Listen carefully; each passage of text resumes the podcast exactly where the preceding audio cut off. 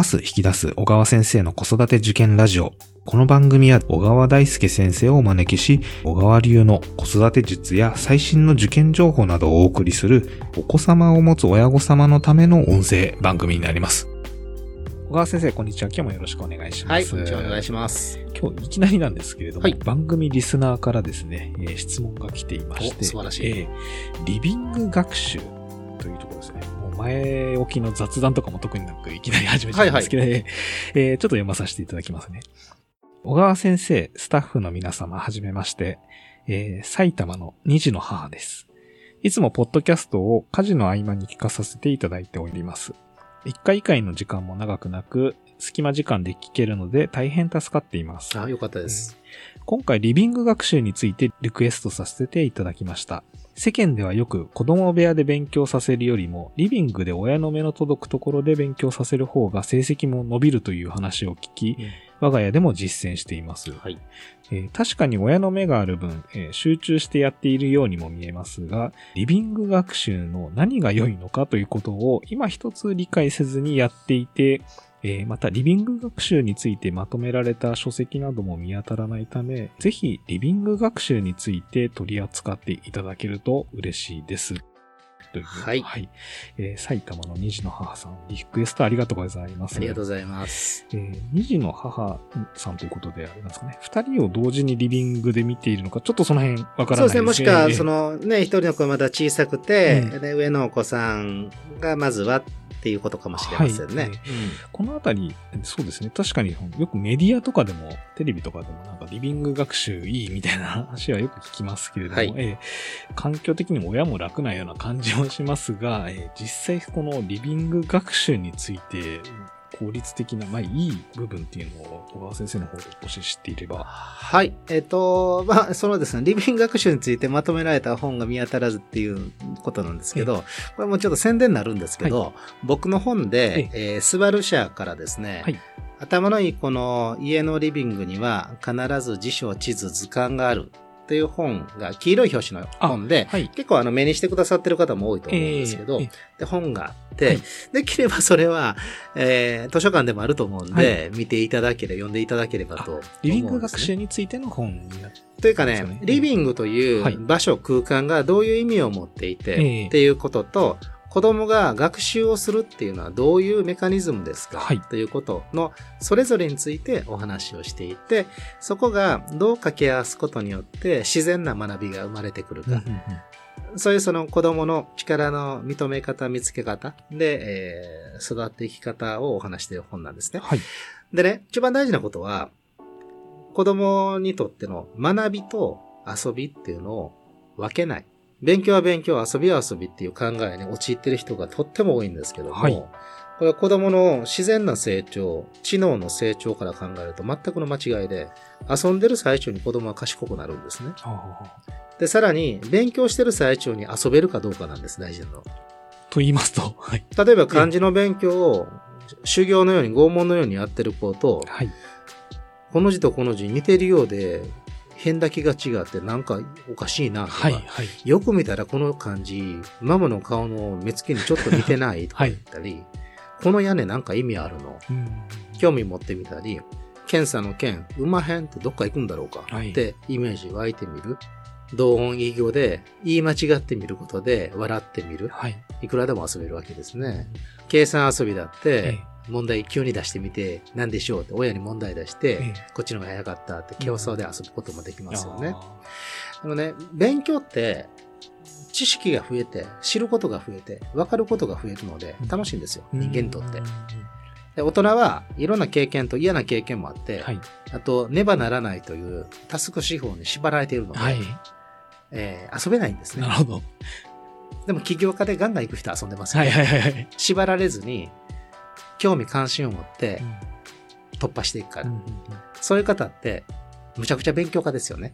そうですね。社会問題を感じたら、えー、いろんな人のところに話聞きに行くし、ね、本読むし、はい、むっちゃ勉強してるけど楽しそうにしますよね。そうですね。えー、どちらかというと、その知識欲求に身を任せるがままにっていうところをいうようなイメージがありますよね。そうですよね。それで分かることが増えるから、できることが増えるからワクワクする。そうですね。よくおっしゃるじゃないですか。えー、子供って起業家じゃなくてもワクワクする能力があるわけですよ。なるほど。で、そうした学びと遊びを分けない自然な学び環境って、どういうところで、えー、生み出されるかというと、はい、空間に自由度がある。で、えー、穏やかな自然な流れがある場所がいいわけですね。はい、勉強に特化した勉強机しかない、無味乾燥な場所。全然ここに心のワクワクは浮かばない。なるほど。で、多くの家の場合、人の流れや情報の飛び交いがあって、生活実感がある。で、リラックスできる。学びに向いた要素が揃ってるのがリビングなんですね。ああ、そういうことですね。リビングが緊張感に漂ってるお家ってあんまないそうですね。あ、るかもしれないけど、ね、あるお家は別の問題が ある。基本はくつろぐくつろぐですね。はい。くつろぐということは遊び心が働きやすい場所なわけです。はいその場所で学ぶからこそ、自分に取り組む学びが動きやすい。だから監視しやすいからじゃなくて、えー、親の目があるというのは子供にとって安心感だ。だから背中に親の目を感じるでもいいんです。えー、もっと言ったら、姿は見えなくても、すぐ近くのキッチンで包丁を叩いてる音がする。はい、それでもいいわけです。そういう安心して生活の流れがある中で勉強というのをするからこそ身につきやすいし、集中が持続しやすい。これがリビング学習というのが子供にとっていいですよと言われる、こう、メカニズムなわけです。はい。ということは、ここからもう一歩進めて、はい、リビングでの学習が向いていない子もいます。つまり、一人で完全に世界を作って集中したい。もしくは、物音が聞こえてくると集中が途切れやすい。気になって仕方がない。はい、また、目の前に何か横切ったりするとすぐ見てしまう。この反応の早い子。はい、なんかは、視界を邪魔しないように、壁の方に向かせてあげて、集中ゾーンを作ってあげる方がやりやすい子もいますね。こういう子はリビング向いてないです。リビングがローテーブルしかなければ姿勢が維持するのにしんどい。そうですね。向いてないかもしれません。下にちっちゃい子がいて、どうしてもお兄ちゃんお姉ちゃんにかまってかまってと行く。うん、たまにそうやってかまってかまってて来ても OK な勉強もあるでしょう。復習とか、ねはいはい、思い出しとか。はいえー、一問一答を口頭クイズのようにして一緒にやるっていう。声を出しながらの勉強は、下の子が一緒に来ても大丈夫。集中してじっくり難問に取り組みたいときや、はい、限られた時間内に一気に知識を覚えたいとき、はい、これはちょっと関わられたくないでしょうね。そうですね。そういうときは一人になれる場所の方がいい。ということで、リビング学習がいいのではなくて、子供自身が学びと遊びの境界なく自然な学びを進めていくのに居心地がいい場所はどこだろう。はい。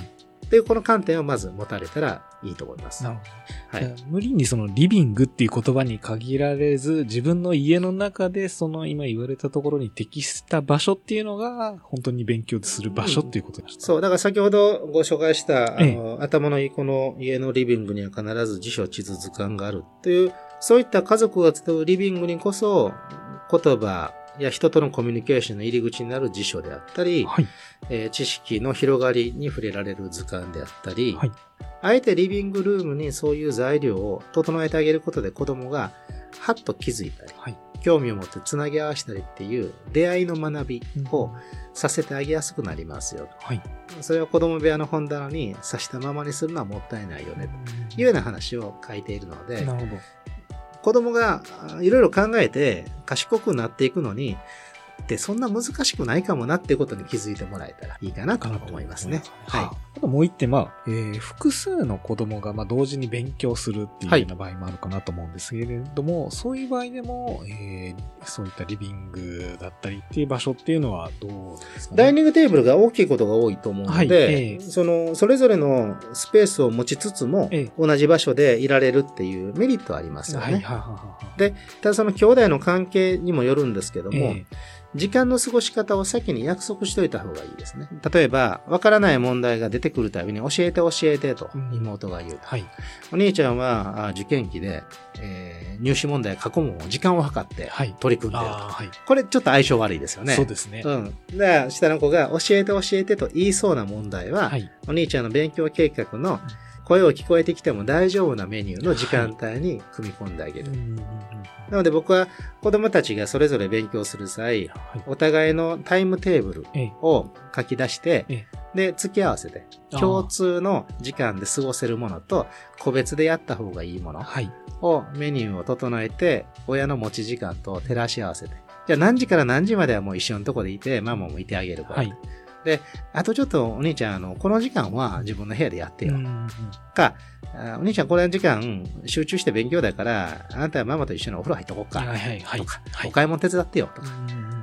それぞれの動き方を整えておいてあげるといいですね。わかりました。はい。はい。ありがとうございます。はい、ありがとうございます。はいえー、小川先生の子育て受験ラジオでは、えー、子育てや中学受験を中心とした勉強に関することについて、えー、取り上げてほしいテーマや、え今まさに悩まれている疑問などを募集しております。え番組の説明欄にある問い合わせからお気軽にご投稿いただければと思います。はい。では続きまして、次のエピソードでは2020年入試問題傾向分析をお送りいたします。